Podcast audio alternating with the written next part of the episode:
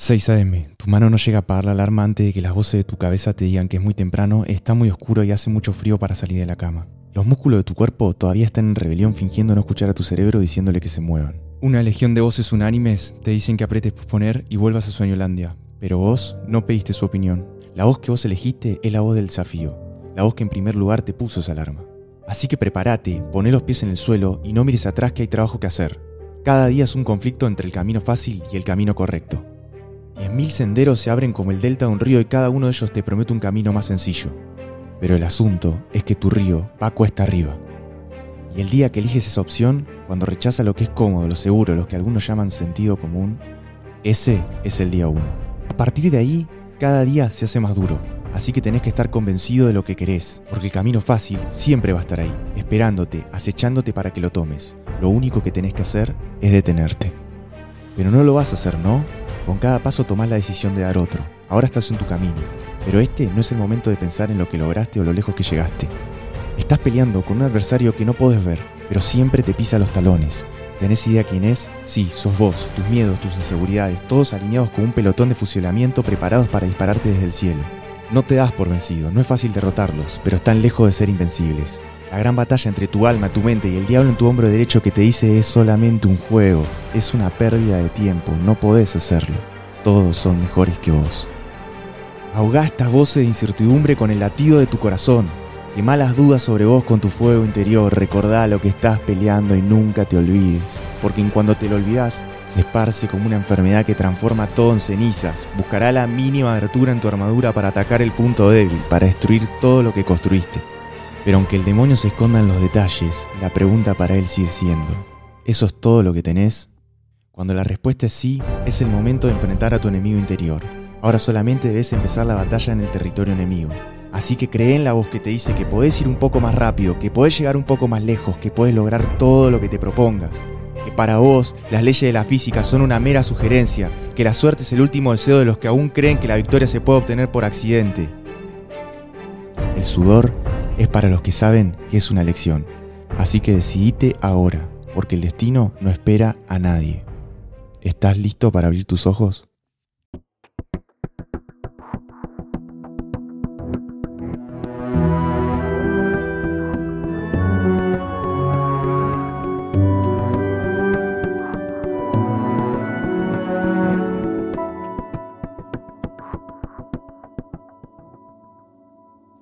Bienvenidos a Ojos Más Abiertos.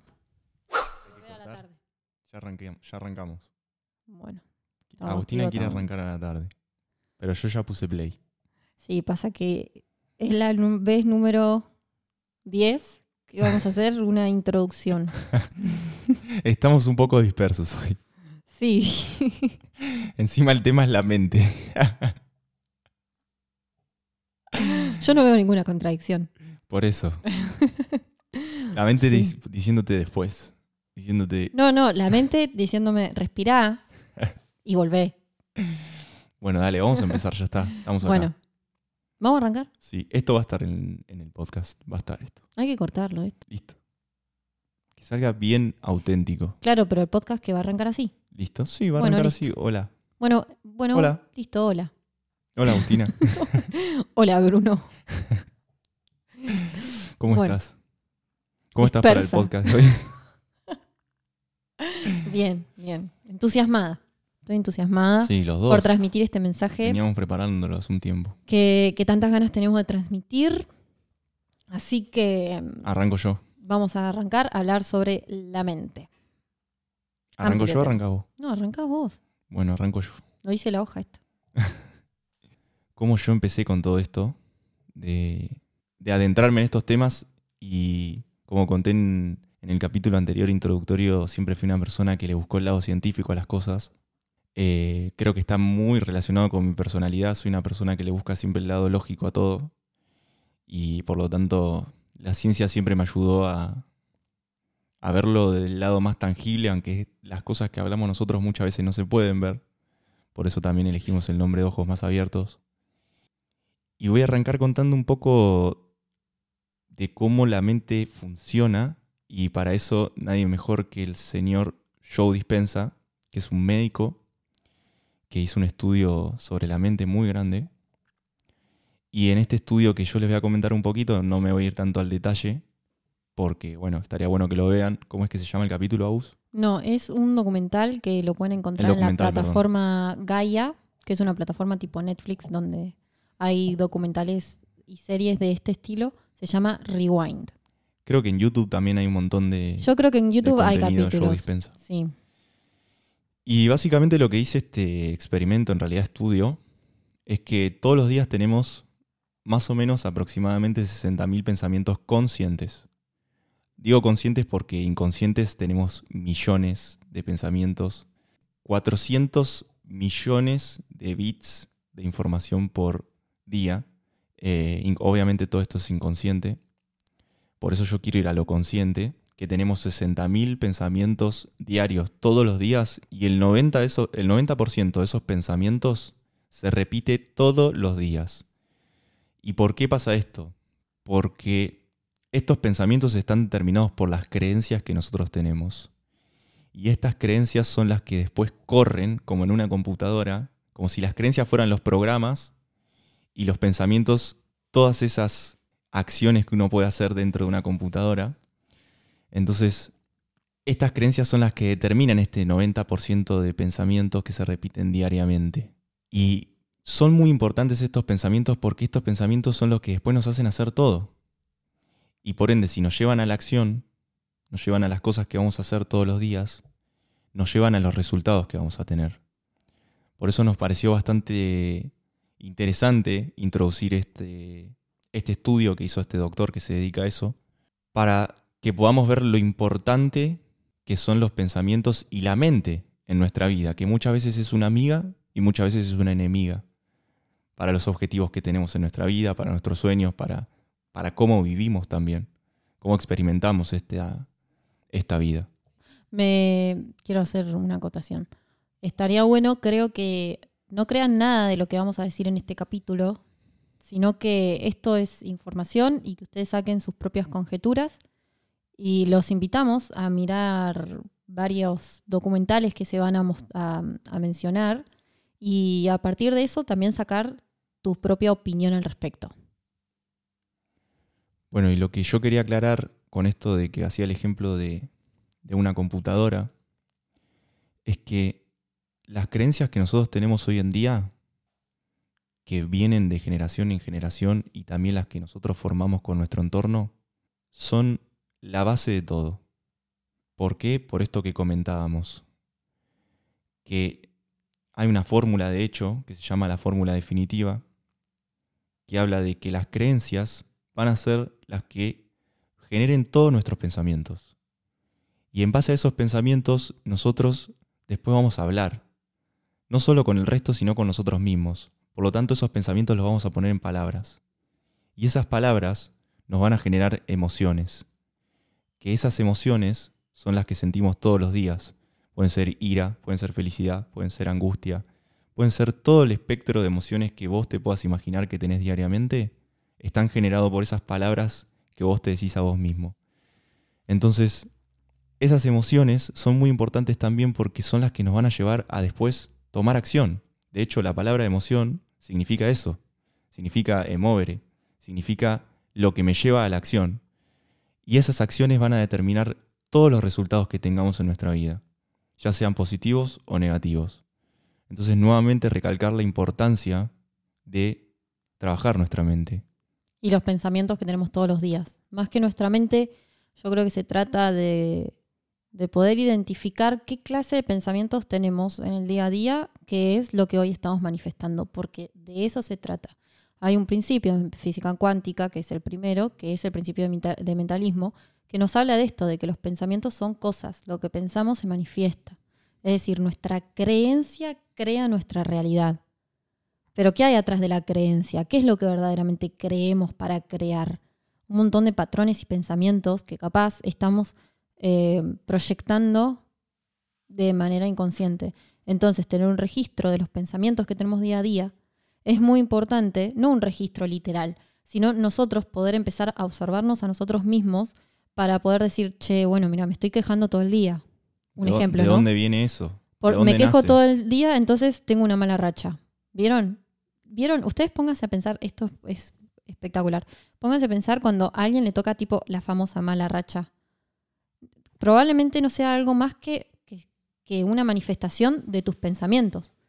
Entonces, uno si se queja, se queja, se queja, crea desde la queja. Entonces, si uno cambia la calidad de los pensamientos y se convierte en observador, porque tampoco es todos mis pensamientos son amor y yo soy luz y e- eso no existe en realidad, eh, empieza eh, a crear otra cosa cuando se conecta con pensamientos de vibraciones más elevadas. Sí, y vuelvo nuevamente a esto de los pensamientos para afectar nuestras creencias, porque por más de que nosotros podamos identificar los pensamientos positivos y negativos que tenemos, lo más importante de, de todo esto que yo quiero recalcar es qué creencias tengo que me hacen tener este tipo de pensamientos. Exacto. Porque ahí es donde está la clave de poder modificar esos pensamientos que después van a manifestar mi realidad. Las creencias, la base. Entonces, cuando nosotros tenemos esos pensamientos, ya sean negativos o positivos, identificarlos nos va a permitir adentrarnos en ellos y ver de dónde nacen. De dónde nacen cada uno de esos pensamientos que después nos llevan a todas esas acciones que tenemos. Ya sean de nuestros padres, esas creencias que nos pasan ellos, ya sean propias, porque también nosotros con nuestro entorno moldeamos las propias. Exacto. Y tener un registro interno es, es la clave. Animarse a observarse a uno, para mí, es la clave para poder cambiar esa energía que nosotros le damos a nuestro campo electromagnético. Y que eso es lo que el campo va a recibir para después crear. Así de importante es lo que pensamos, así de importante es nuestra mente. Yo siempre cuento la misma historia. Para poner a prueba tu mente, porque la mente o la controlás o, te, controla. Que la mente no son más que las emociones, porque todo es emocional, somos emociones. Para poner a, a- a prueba tu control sobre tu mente, la actividad física es espectacular. Si sos una persona que no hace actividad física, anda al gimnasio. Fíjate qué es todo lo que te cuenta tu mente para ir o para no ir. Fíjate cada cuánto dejas. Fíjate todas las excusas. No, hoy no, la semana que viene, no, pasa el tiempo. O cómo empieza la postergación. Cómo tu mente te está controlando en ese momento. A mí me pasa, yo entreno, entonces para mí ir al gimnasio es fácil. Y a mí me pasa mucho cuando salgo a correr. Correr no es muy cómodo para mí, o eso es lo que me digo y por eso me lo estoy creando, porque también cuando yo me digo, oh, no me gusta correr, estoy convenciéndome a mí misma de que no me gusta correr, porque si yo todos los días me digo, me gusta correr, me voy a convencer de que me gusta y voy a salir con más gusto, porque todo es un chip y lo podemos cambiar, absolutamente todo lo podemos cambiar. Cuando salgo a correr no quiero salir, no quiero salir y cuando arranco hago un kilómetro y uy, me agarró un dolor en la parte baja de la- del estómago, porque no sé, me agarran dolores random que si paro a descansar se me van. Es increíble. Y todo el tiempo pensando en volver o todo el tiempo contando cuánto falta para volver. Y ahí está el entrenamiento. Total. ¿Volví o no volví? Y ¿Le gané o no le gané? perdón que te interrumpo, eso se trasluce a todos los parámetros y en este caso la actividad física te lo refleja. Que Exacto. en este caso correr te está reflejando el trabajo de la mente, porque el trabajo de la mente, científicamente hablando, nuevamente vuelvo a lo científico, es protegernos. Exacto. Entonces, frente a la incomodidad de salir a correr, literalmente la mente te está diciendo pará. En cada paso que haces, te está diciendo pará porque no puedo más, pará, pará, pará. Y lo que trata de hacer es detenerte. Porque es su trabajo. Su Exacto. trabajo es protegerte. Guardar cada gramo de energía para que tu cuerpo lo pueda, lo pueda re- eh, guardar. en- en- en- Exacto. Trata de preservarte, de protegerte. Tu mente es un mecanismo de supervivencia y busca Exactamente. tu Es lo más instintivo Exacto.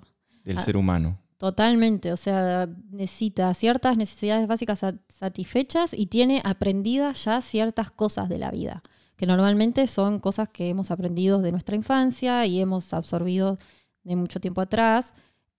Y bueno, lo que nos trajo hasta acá. Entonces, así genera anclas. Entonces, yo veo situaciones de incomodidad, que en realidad son situaciones de incomodidad para mi mente. Por ejemplo, que el otro me desafíe o me diga que lo que yo hice está mal. Y yo reaccioné. Tu mente ahí reacciona porque tiene un ancla generada en el inconsciente que lo lleva al consciente porque se acuerda que en esas situaciones está desprotegido. Y es así como funciona la mente. Entonces reacciona, se lo toma personal, se enoja y arranca con un montón de vibraciones que no es más que algo no, no trabajado que tenemos, aunque no lo podamos ver porque es inconsciente, que van a crear. Porque si viene alguien y me dice lo que estás haciendo está mal y yo me enojo, no me estoy ayudando a mí, no estoy ayudando al otro, no voy a lograr un equilibrio, voy a formar una pelea. Además estoy poniendo, lo estoy poniendo en el afuera. Exacto, además estoy siendo víctima. Es como, ah, bueno, puede que haya hecho esto. A ver, el otro que tiene para decirme, ¿puedo estar en desacuerdo o acuerdo? Porque también asumir responsabilidad de todo lo que nos pasa y no ponernos en modo víctimas.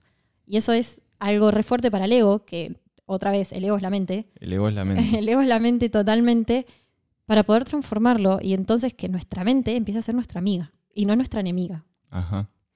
El ego es nuestra mente y es el yo.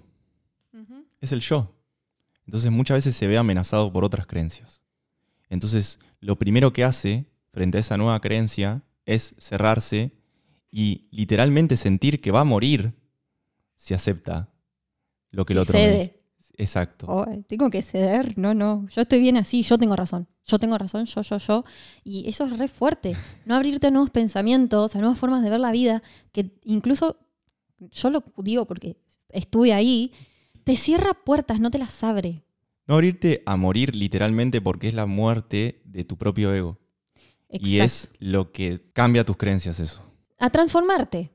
Porque tus creencias son eso. Entonces, por eso muchas veces es difícil afrontarnos a nosotros mismos, porque en definitiva es eso, es afrontarnos a nuestras propias creencias.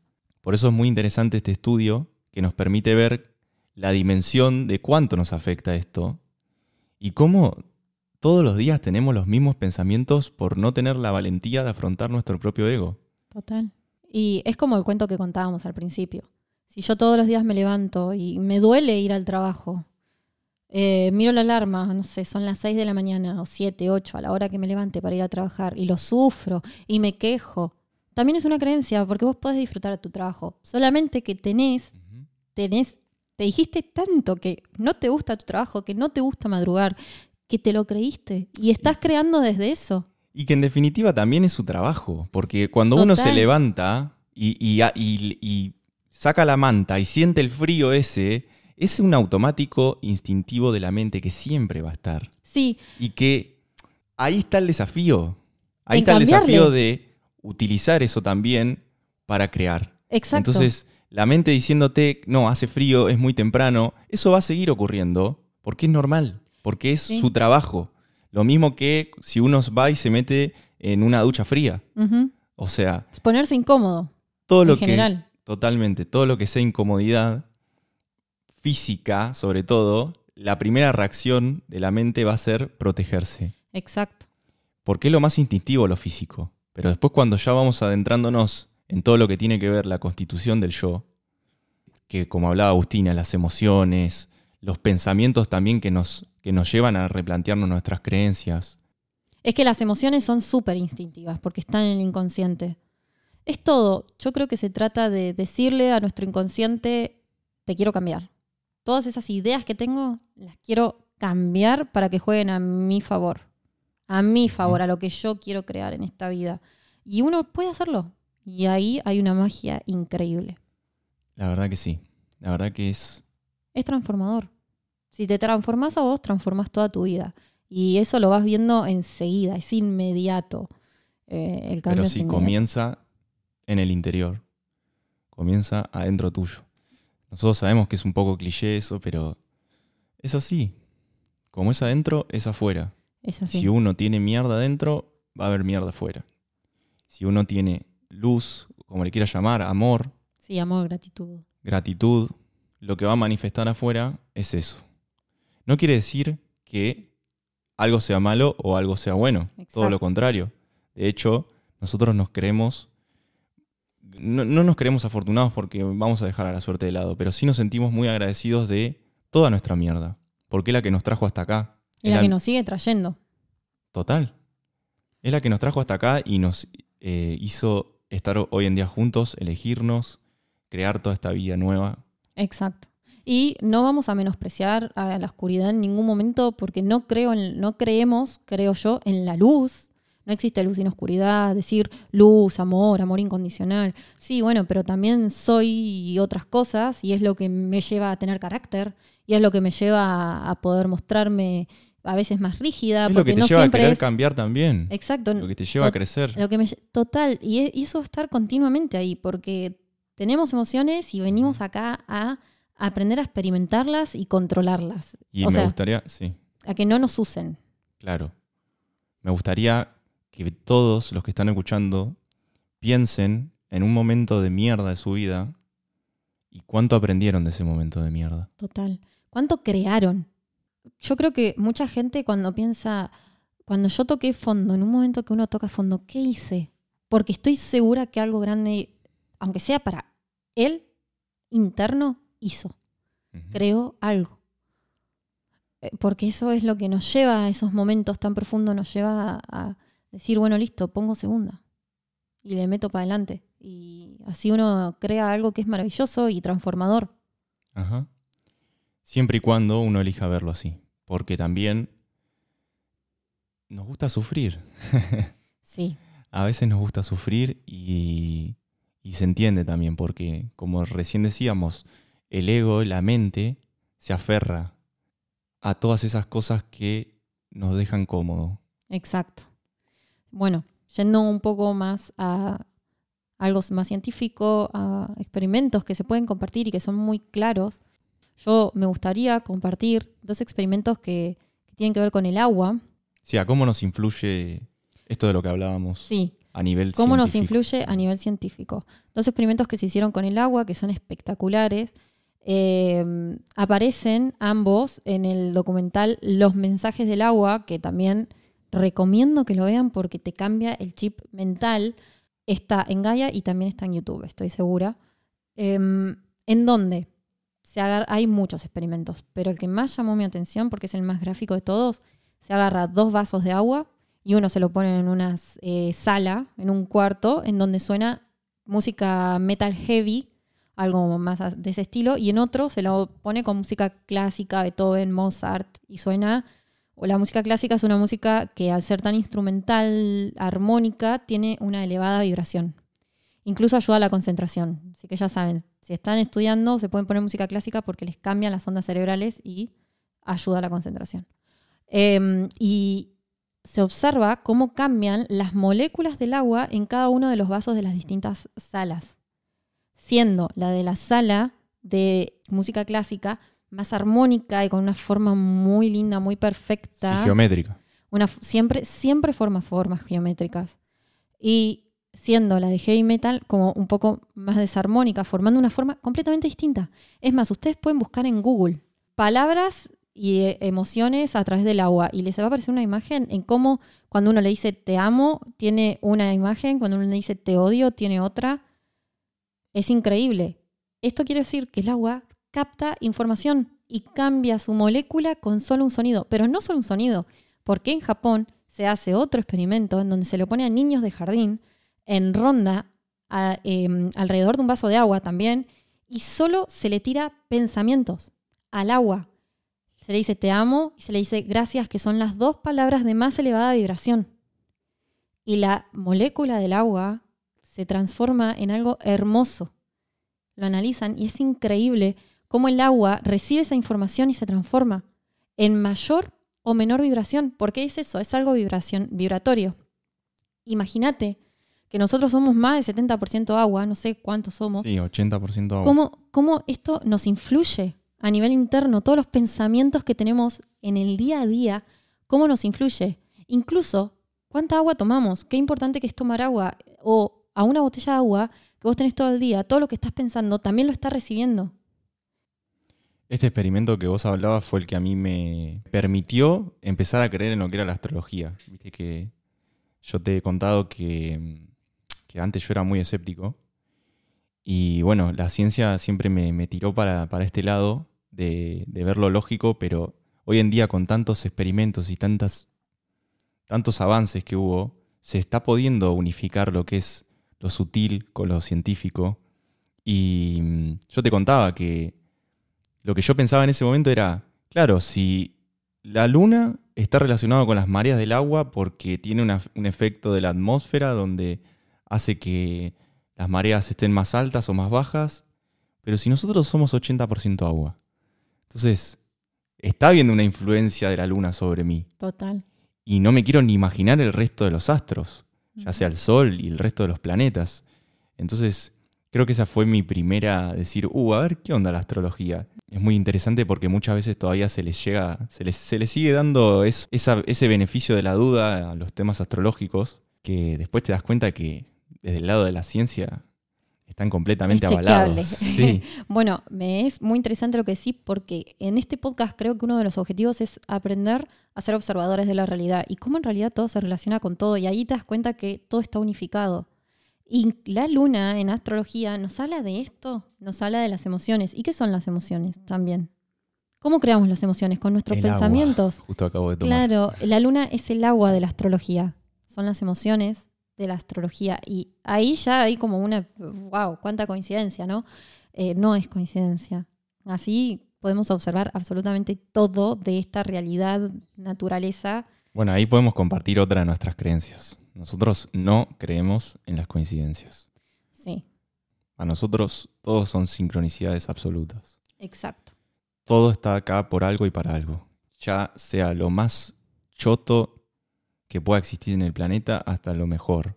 Eh, obviamente que nuevamente no decimos que algo es bueno ni malo. Simplemente lo ponemos en cómo nuestra mente tiende a ver las cosas y todo lo vemos de manera dual. Entonces, sin irme del tema nuevamente, aprender a ver que en lo malo está lo bueno también. Exacto. Y que las dos forman parte de lo mismo. Pero también, entre comillas, lo malo, no, lo oscuro, lo negativo, Claro. eso que, que nos lleva a, a darnos, a crear, como les hacíamos hoy poner el ejemplo, hay que animarse a transformarlo, porque la mente se, arra- se abraza ese dolor y soporta tanto nivel de sufrimiento, no dolor, sufrimiento, que se cuenta una historia todos los días y termina siendo emocionalmente muy fuerte e insoportable. Y uno eso lo puede sostener infinitamente si quiere. La famosa comodidad incómoda. Exacto, es que de esto se trata este capítulo. Todo lo que nos hace sentir cómodos no nos lleva a ningún lado de creación. Todo lo que nos hace sentir incómodos hace que creemos. No existe la comodidad. No venimos acá a estar cómodos. Venimos acá a crear, a superar nuestra mente, a decirle, no, yo te gano. Yo no me dejo llevar por lo que vos me estás diciendo. Sin ir más lejos, me gustaría compartir una historia que tiene que ver con una pareja que yo tuve, la primer pareja que yo tuve, en donde voy a hablar un poco de cómo nos agarramos a sufrir y cómo toleramos tantas intensidades de sufrimiento. Yo, bueno, ya había comentado en el primer capítulo que yo tuve una pareja en donde me llevaba a sufrir mucho, pero no la pareja, porque no era culpa de él, sino que es culpa mía, porque la que está tolerando el sufrimiento soy yo y a él. Sí, de los dos, o sea, Exacto. los dos resonaban eso y Exacto, total. eran un espejo perfecto del otro. Exacto, pero el otro a mí no me hace sufrir. El otro no es ni forro, No. ni, ni nada de eso. El eso otro no tiene sus heridas, tiene sus, Total, sus cosas a trabajar y también está reflejando todo eso en mí. exacto. Y si él sufre, también es algo de él y que yo sufra es algo mío.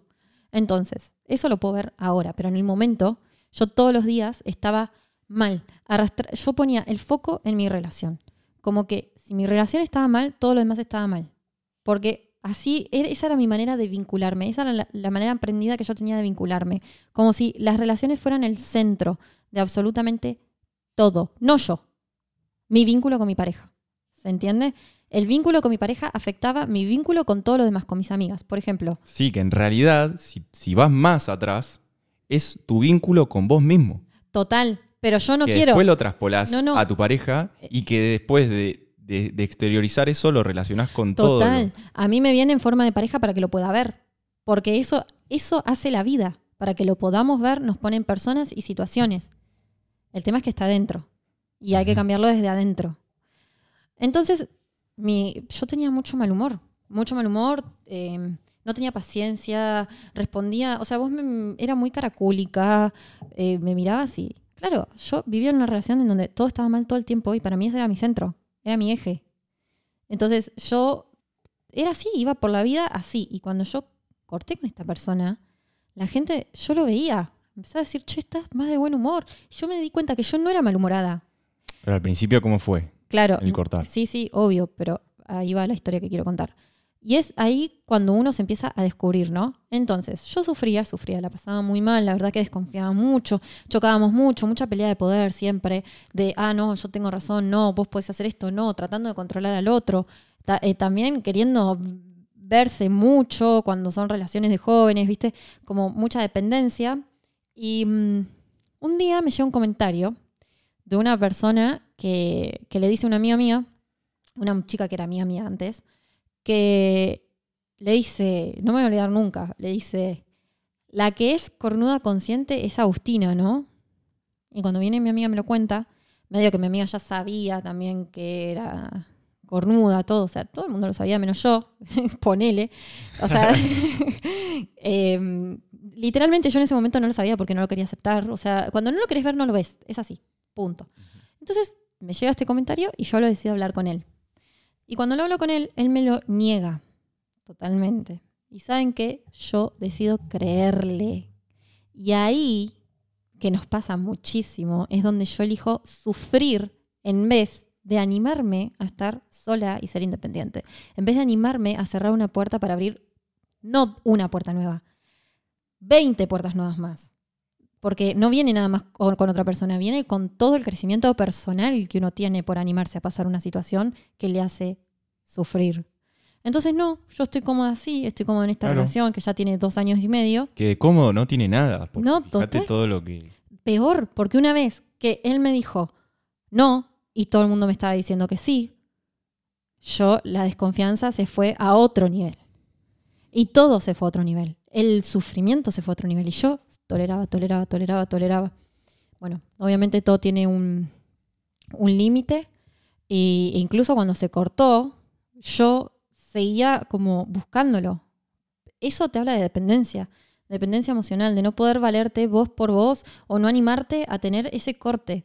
Y Sí, buscar la felicidad o buscar algo en el afuera. total, y decí, eso bueno, unos meses se me fue. Porque bueno, listo, dije, ya está, o sea, no se puede hacer nada. Llega un momento que uno lo acepta y listo, ya está.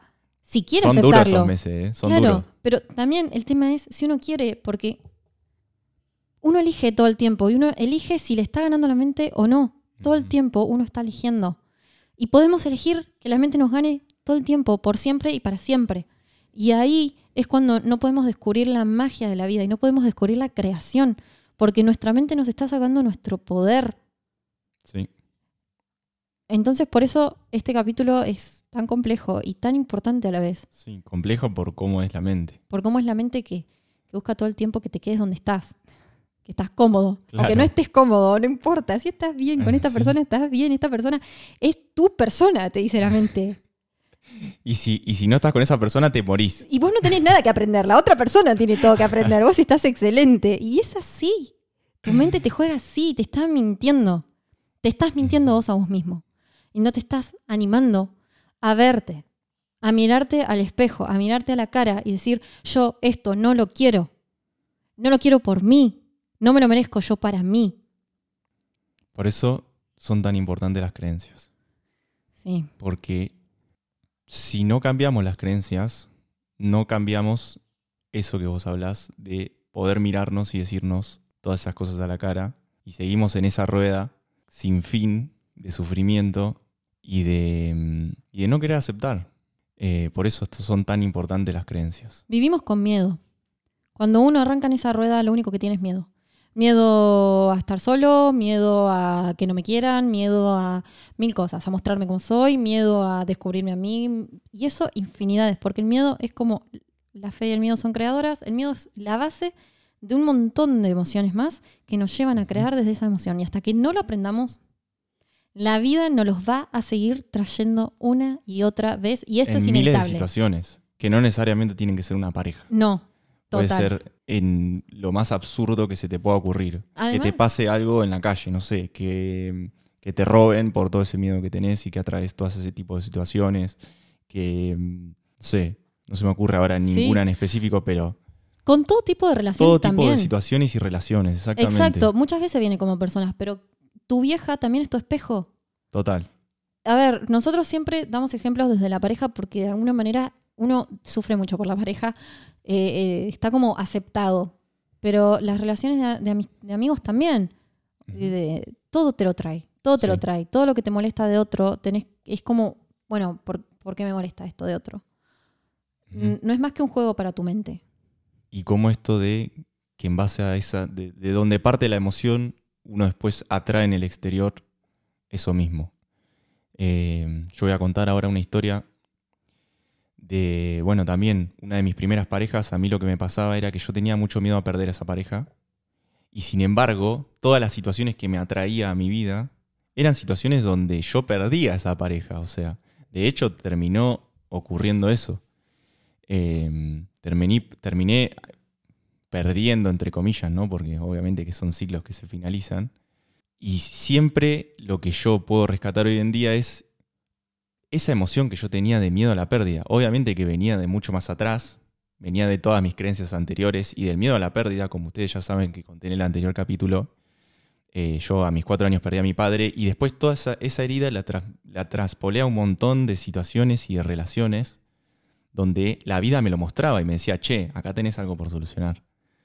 Entonces, esa relación a mí me dejó un aprendizaje muy grande, fue una de mis primeras relaciones, eh, para poder observar cómo el miedo también es creador, cómo el miedo también te lleva a aprender un montón. Y, Y atraer, Mm. Claro. atraer, eso que tanto miedo le tenés, te va a pasar. Olvídate, porque encima lo hacía, tomaba todas las acciones, desde, no sé, desde ser infiel hasta pelearme, hasta ser muy inseguro, hasta, o sea, todas las situaciones que hacía, que atraía, pero que también las hacía, me atraían esa situación a la, a la cual tanto le temía. Entonces, poner al miedo y a la fe como dos fuerzas creadoras me sirvió un montón, porque pude verlo desde este lado y darme cuenta de que si hago las cosas por miedo, lo único que voy a traer en el exterior es más de eso. Eh, lo mismo que con la fe, cuando uno atrae desde la fe, las cosas que ocurren son mágicas. Eh, bueno, yo creo que más adelante vamos a contar algunas de estas cosas. Sí. Eh, bueno, todo lo que nos pasó en este viaje mágico fue increíble y yo estoy convencido que fue desde la fe y que tanto nos enseñaron. Sí, pero también recalcar que no siempre es así, porque no siempre atraemos estas situaciones de sufrimiento en esta rueda en la que no podemos salir, de inconsciencia, donde no podemos observar lo que nos está pasando, donde sí sanamos, pero sanamos porque no nos queda otra, no porque haya conciencia, sino que también la mente es, nos puede jugar muy a favor y llevarnos a tener esas historias que decimos, ah, esto es un caso en un millón, esto no le pasa nada a nadie. Esto es suerte, la famosa suerte. No existe. No existe la suerte porque creamos todo, atraemos todo. No existe la suerte. Y entonces quiero dejarlos con un audio de una persona muy importante para mí, que no la voy a presentar porque ella se presenta sola. Aries. Aguante Ari, loco. Eh, pero lo importante acá es, ella cuenta su historia y después habla de cómo ella ve la realidad, sin querer, casi sin querer queriendo, empieza a decir cómo ella ve la realidad. Y ahí está el punto clave de atracción, en tener claro estos puntos que ella dice que son espectaculares. Así que los dejamos con este audio. Hola, mi nombre es Trinidad. Soy la hermana de Agustina, una de las personas que creó este podcast.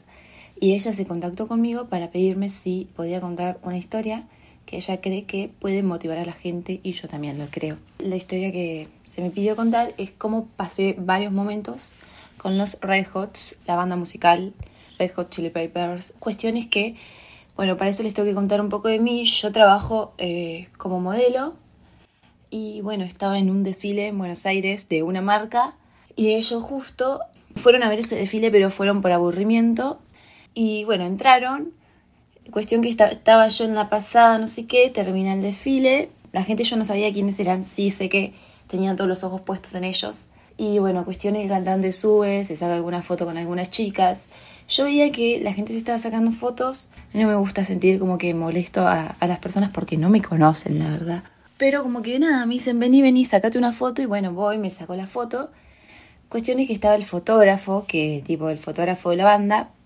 Para esto me olvidé de explicar que, que ellos estaban en Argentina. Estaban en Argentina porque estaba Lola Palusa ahí ya. Entonces como que iban a verlo, iban a tocar, digo. Bueno, entonces era dentro de dos días, creo. Y bueno, y me dicen de. Me, dice el fotógrafo que estaba con ellos, hey, Trini, ¿me pasas tu Instagram?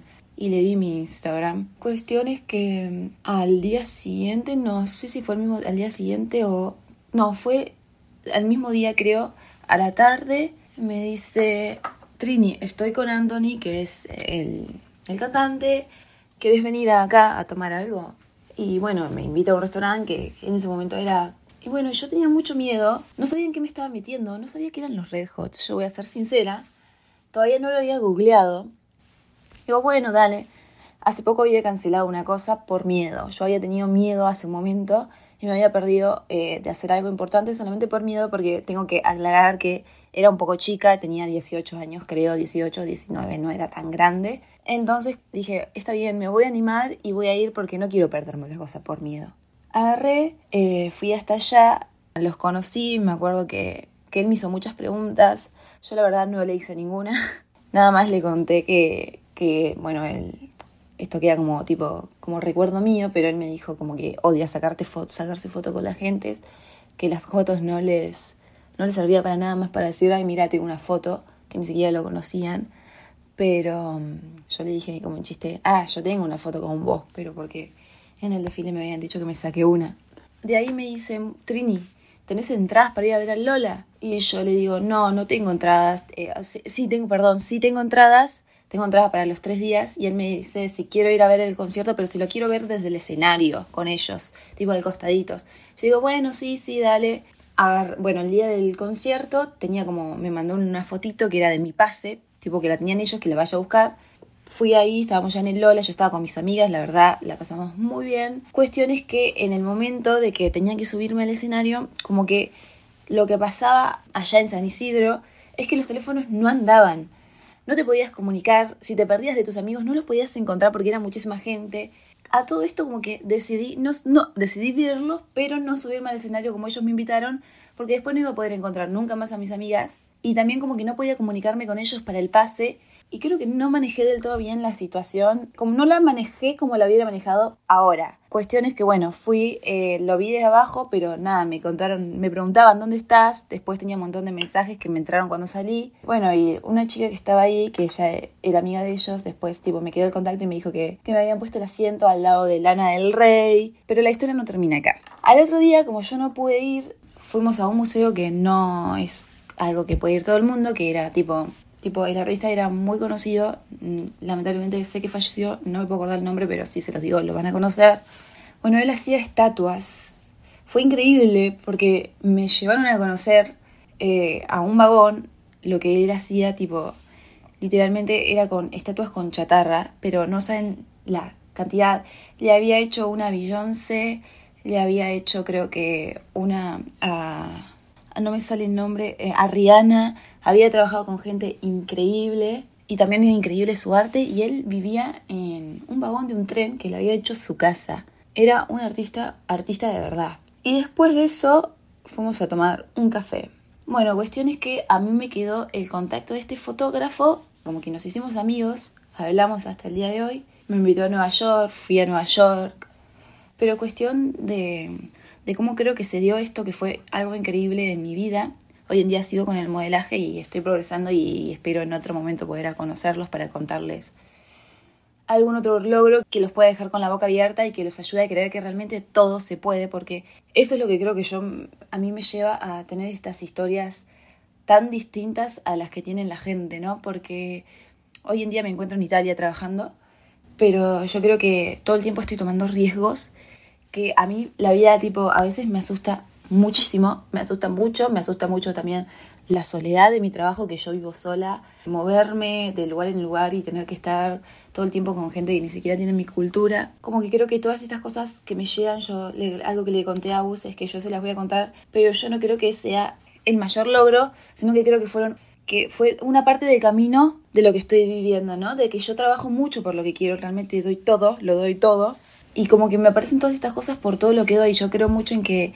si uno se pone metas grandes, las recompensas van a ser grandes. Y también puede que los fracasos, pero como que son tropezones los fracasos. Como caer desde lo más alto, pero de alguna manera llegaste a lo más alto, ¿no? Entonces es como que esto es una parte del camino y es una parte en la que aprendí un montón porque esta persona es el fotógrafo que es en realidad el fotógrafo de ellos, de los redes, pero también trabaja tipo mucho con revistas Vox, trabaja mucho con todo lo que es el modelaje al mismo tiempo me enseñó mucho, tipo, en ese momento como que me hizo abrir los ojos y me dijo, wow, yo, yo me dije, wow, yo estoy acá con ellos y realmente no me doy cuenta de lo que estoy haciendo, pero me siento como nada, como ellos son una persona más.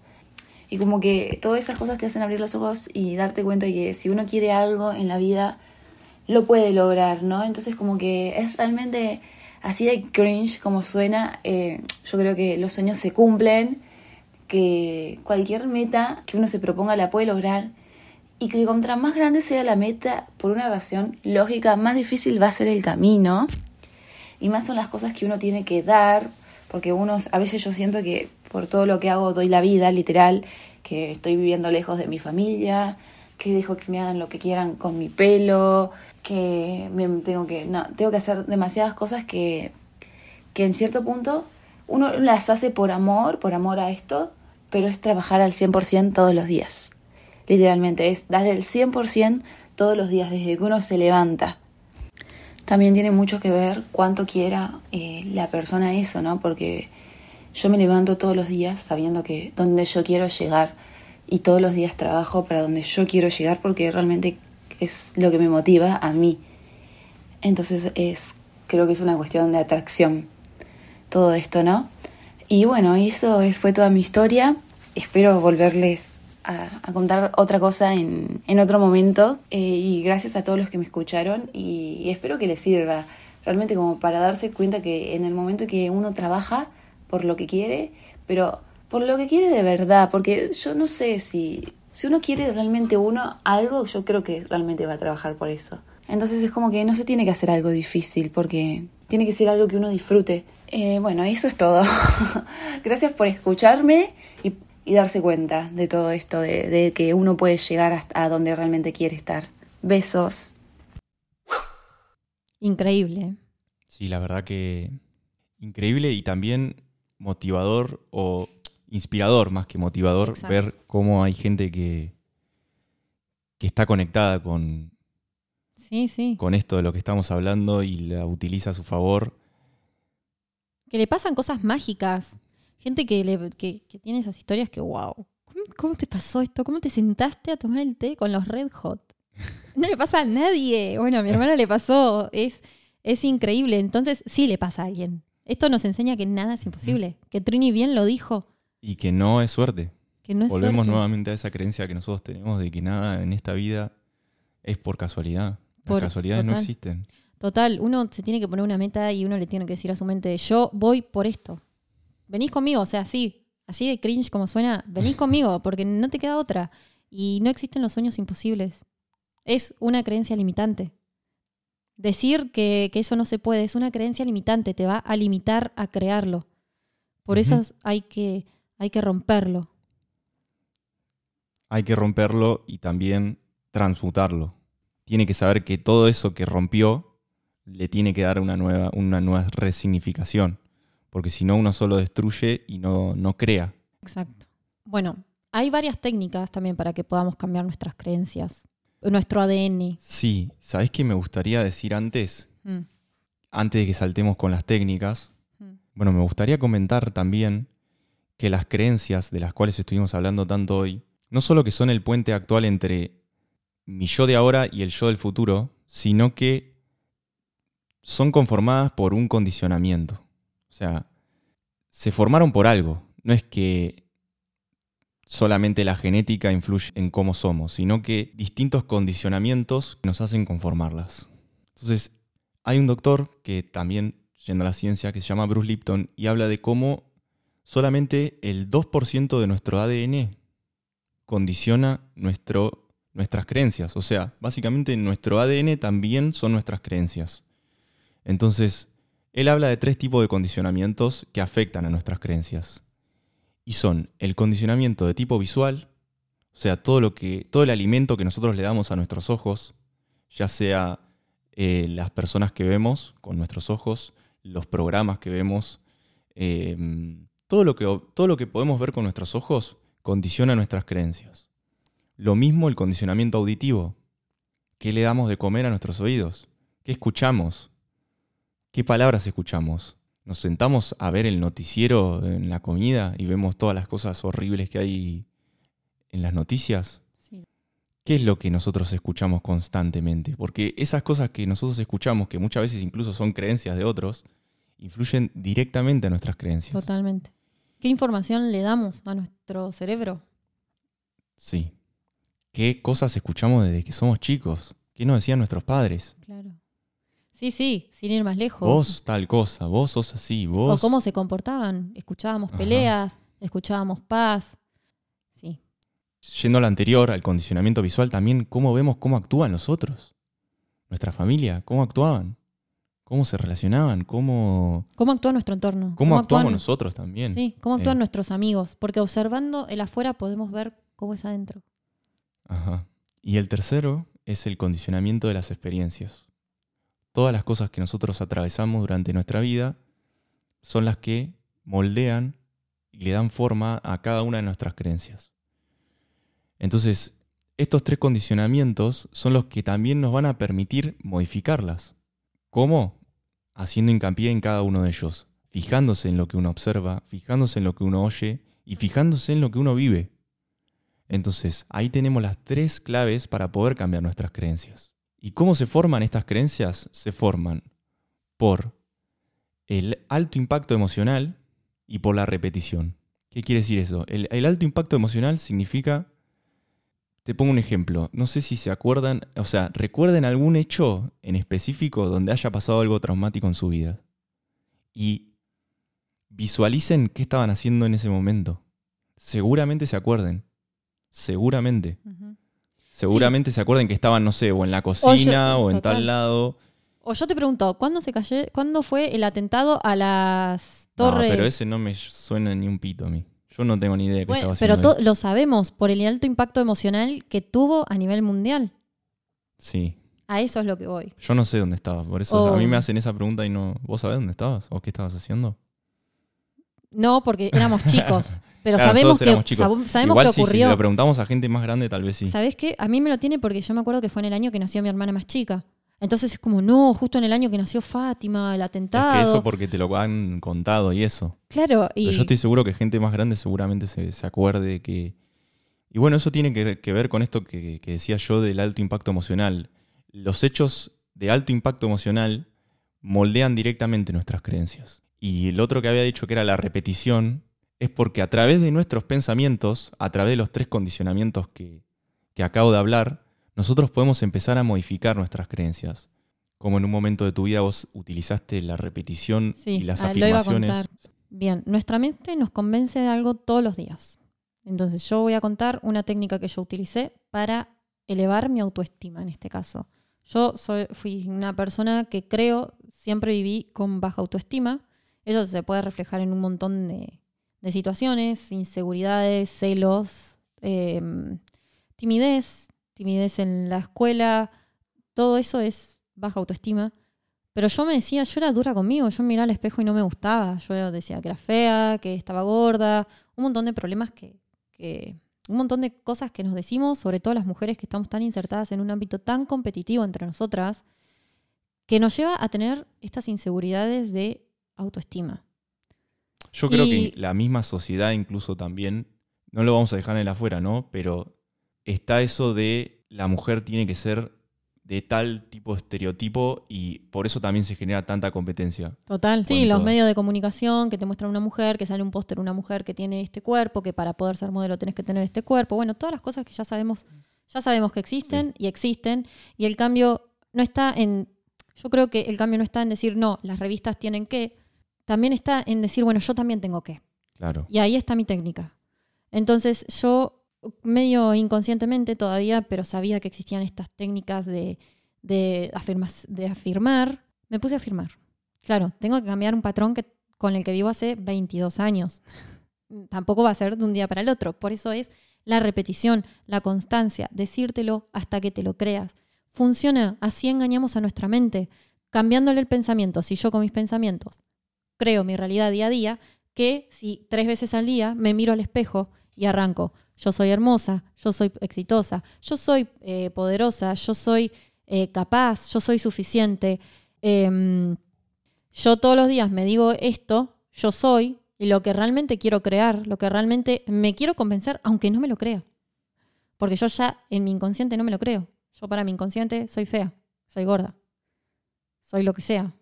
Claro. Entonces, yo me lo digo hasta creérmelo y poder manifestarlo en la realidad. Lo hice tres veces al día al frente de un espejo durante no sé cuántos meses porque justo arrancó la cuarentena, me había mudado, tenía exacto, tenía tiempo para hacerlo.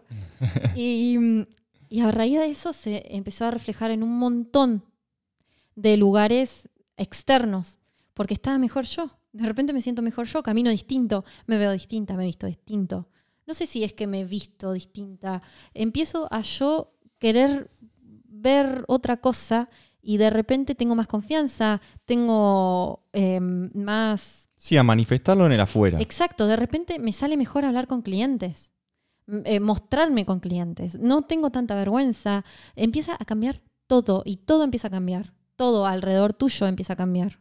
Y eso es completamente mágico y funciona. Por eso la repetición es decírtelo, hasta que te lo creas. Y acción, obviamente, porque yo me lo digo, me lo digo, y bueno, y, una vez que te lo decís, Yo ya te lo llevé a la ciencia enseguida, ¿viste? Sí, sí, sí. Siempre vendiendo lo lógico, pero es cierto eso, o sea. Pero también decir, bueno, pero a ver, listo. Yo soy y me salgo a la calle y yo soy eso. ¿Se entiende? Y empezar yo a convencerme de eso. Me ayudaba mucho a tener una piedrita en el bolsillo y cada vez que la tocaba decía, de eso. exacto, yo soy brillo. Yo brillo no necesito a nadie para brillar. O sea, eran un montón de afirmaciones que a mí me daban poder en ese sentido y me sirvieron hasta que, bueno, dije, ya está con esto y pasamos a otra, otra cosa. A otra cosa, a, bueno, algo distinto. Pero para crear está muy bueno. Em, y lo necesario que es esto de la repetición. Porque no es que uno va y se va a mirar tres veces al espejo y, y no, o sea, no funciona así. Si 22 años te estuviste diciendo una cosa cambiarla por otra también tiene su trabajo. Entonces, por eso yo metí ese bocado científico para que entendamos que no funciona así nuestro cerebro, básicamente. Entonces, para acostumbrar ese nuevo camino en nuestro cerebro, esas conexiones neuronales que nos dicen lo contrario a lo que nos estábamos diciendo durante 22 años, eh, hay que hacer trabajo, hay que dedicarle energía, hay que ponerle todos los días un poquito de uno para cambiar eso que ya no queremos. Exacto, y además es, llevar al campo electromagnético, a nuestro ADN, lo estamos cambiando, estamos cambiando nuestro ADN, esa nueva información todos los días.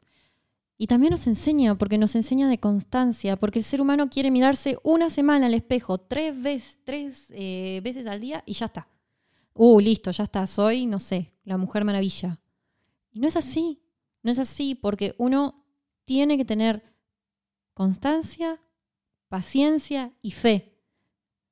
Fe, porque solo se va a ir manifestando y funciona. Y arrancás a ver la vida de otra manera. Y tu confianza es otra. Y no tiene desperdicio. No tiene desperdicio intentarlo y decir yo asumo este compromiso. Porque también uno se quiere quedar cómodo. Total. Ah, claro, me quiero mirar tres veces al espejo. En voz alta encima. Porque en voz alta, eh, cuando hablamos, es mucho más fuerte el mensaje que enviamos. Es el pensamiento hablado. Exacto. Y decirlo yo soy tal cosa. En presente. No eh, yo, voy a ser, no sé, millonaria. No, no, yo soy. Es un ejemplo, otro ejemplo. Así lo podemos hacer con cada ámbito que tengamos, cada creencia que nos limite a crear, lo podemos cambiar con esta técnica y un montón de técnicas más. Y que además, como vos decías recién, de no quedarme en lo cómodo tampoco, porque si bueno, yo lo digo tres veces así, después me quedo así, me quedo echado y no hago nada por eso que digo. Total no, no estoy mandando, no estoy realmente creyendo, no estoy realmente mandando esa señal al campo cuántico, como vos decís, de realmente me creo lo que me digo. Exacto. Entonces, después de esa afirmación viene la acción masiva imparable que me va a llevar a lograr eso que me digo. Entonces, eh, no es simplemente decir por decir, sino llevarlo a, la creencia que nos lleva a la acción. Ah, exacto. Exacto, sí, a la acción. Se Otra cosa que, que te puede funcionar, que no funciona y es un hábito, son pequeños hábitos diarios que uno va teniendo para que la mente eh, empiece a jugar a tu favor y la empecemos a controlar, a dominar nosotros y no que ella nos domine a nosotros, es la meditación. Que es una incomodidad enorme meditar diariamente. Arrancás de a poco, pero la meditación tiene grandes cambios en tu día a día cuando uno lo hace todos los días consecutivos, porque la, la meditación te trae al aquí y a la hora. No al principio probablemente, pero O sí. o sí, ¿por qué no? Todo depende Total. Pero nos calma y, y empieza a darnos información al cerebro de, bueno, estamos acá. No estamos en mañana, ni en ayer, ni estamos acá, que a nuestro cerebro le encanta irse y estar en cualquier lado, menos en el presente. Y bueno, a raíz de eso un montón de emociones y preocupaciones que no existen. Pero también es un trabajo. Sí. Decir, che, me tomo 10 minutos todos los días para meditar. Te propongo hacerlo. No es tan sencillo para tu mente, la pone muy incómoda tener que hacer una rutina en donde esté Presente. presente la meditación todos los días. Sí, totalmente. Hay un mito sobre la meditación que es acallar la mente. Y para mí eso no es así, porque el trabajo de la mente es pensar. Y nosotros queremos acallarla, o sea, pero sí tiene que ver con esto de que dice Agustina de estar presente en el momento. Entonces, para estar presente en el momento no hay que estar ni pensando en ayer ni pensando en lo que voy a hacer dentro de cinco minutos. Y eso está buenísimo porque permite a uno empezar a verse desde afuera. Desde yo no soy mi mente. Mi mente es parte mía, pero yo no soy solamente mi mente. Mi mente está ahí haciendo su trabajo que es pensar. Exacto. Pero bueno, lo que le damos de comer a ella es muy importante y también nos va a llevar a modificar nuestras creencias o no. Total. Bueno, siguiendo con los métodos que hay para cambiar nuestras creencias, encontramos también el, método, el método Nicolás Tesla. Lo van a encontrar en nuestro Instagram, arroba ojos más abiertos bien bajo podcast, bien detallado. Lo voy a explicar igual. Yo lo estoy haciendo ahora y funciona. No les, todavía no les voy a contar bien con qué. Perdón, ¿cómo es Nikola Tesla? Sí, El- la Tesla. Método se llama 369, si no, método 369 también lo encuentran. Yo estoy haciendo ahora, ya estoy viendo manifestaciones. No lo voy a compartir Yo no lo, todavía. no lo sé, por eso le, le pregunto. Sí, no lo voy a compartir todavía porque, bueno, a veces cuando uno quiere, también es no contárselo a todo el mundo, porque acuérdense que como que los pensamientos son cosas, los pensamientos de los demás también nos están influenciando, pero consiste en esto, es espectacular.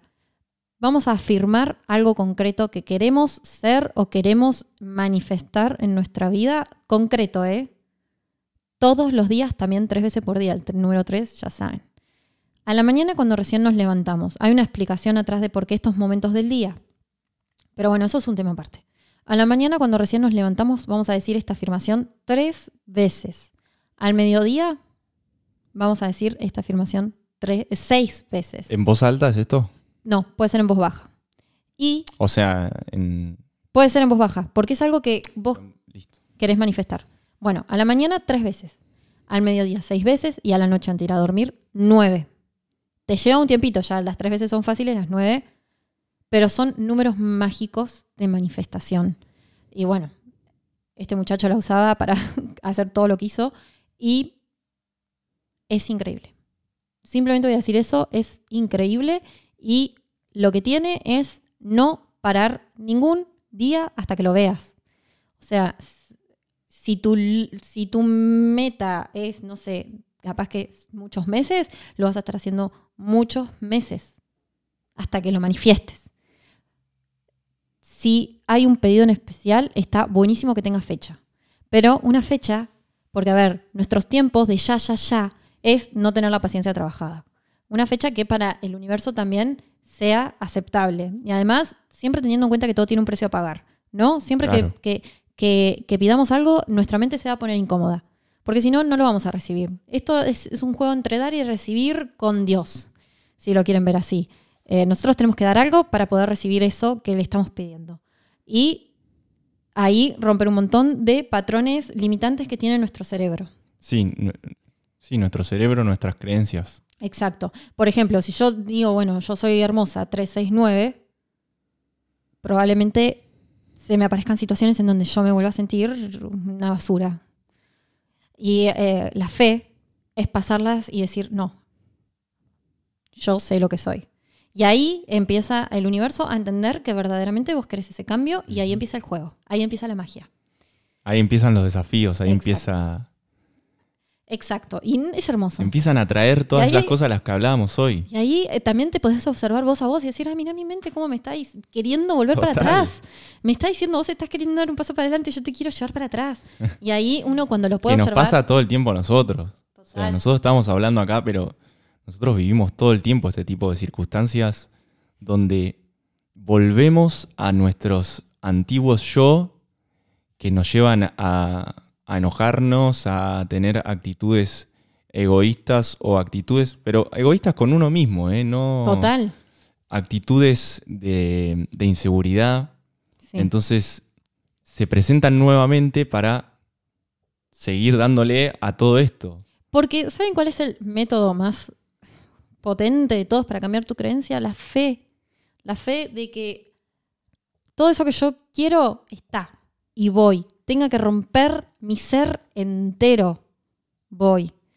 La fe, creer y confiar es lo más acertado que hay. Otro método que sirve muchísimo son los audios subliminales. Hay muchos audios subliminales en YouTube que los pueden escuchar, se ponen unos auriculares antes de ir a dormir cuando tu cerebro está en esas ondas y de, de- de fondo tienen afirmaciones. Entonces, bueno, te los van metiendo. Son increíbles esos. Pero lo más importante es, ¿te ¿querés eso? Consumir esta información, leer mucho sobre esta información, convencer a tu cerebro de todo esto, eh, empezar a mirar nuevas personas que hablen de todo esto. Y repetición, más alto impacto emocional, como dijo Bruno, eso es lo que va a hacer que tu vida cambie por completo y tu mente empiece a laburar para vos Que sea tu amiga. que sea tu amiga. Así que bueno, Damos por, finalizado. por finalizado nuestro capítulo de me hoy. gustaría leer un poema antes de ¿Te gustaría finalizar. leer un poema? Me Me encantaría. gustaría que leer un poema que. Quiero que ayer- sepan que es sorpresa para mí. Me lo quiso leer, pero digo, no, déjalo, déjalo sorpresa. Así Bien, yo lo ayer, escucho atentamente. yo ayer iba en el, au- en el auto. Yo quiero que sepan que esto lo hago. Ayer iba en el auto escuchando una conferencia. Yo trato de darle a mi, a mi mente información que me sirva para que yo cree mi sueño. Y, mm, y me pareció increíble, así que lo voy a leer. Dice así. Yo tuve un enemigo que mis pasos seguía, y aunque parezca extraño, yo no lo conocía. Mis planes y metas, todo desbarataba, mis mejores deseos, pero él no los lograba. Un día pude atraparlo, reclamé su cinismo, le destapé la cara y me encontré a mí mismo, pero desde ese día todo se transformó, pues aquel enemigo, mi amigo se volvió. Ese subconsciente que antes interfería, ahora me ayudaba y mis deseos cumplía. Una vez que mis planes a él yo les confiaba, casi sin darme cuenta, él solo los lograba. Convencí a la gente, entusiasmo me dio, logró oportunidades y mi salud cuidó. Hoy que estamos de acuerdo y descubrí esa fuerza, todo me viene fácil y nada hay que me venza. Yo puedo dar a otros y no temo al destino, porque soy solo yo quien marca mi camino. Ahora que ya no existen conflictos entre los dos, puedo llegar a todo, inclusive hasta Dios. Alex Day. Bravo. Me pone la piel de gallina Me leerlo. encantó. Es increíble. Así que bueno, gracias por llegar hasta acá, gracias por acompañarnos en este podcast y Gracias. gracias por animarte a ser un observador de tu realidad. Y quien tenga ojos, Que vea.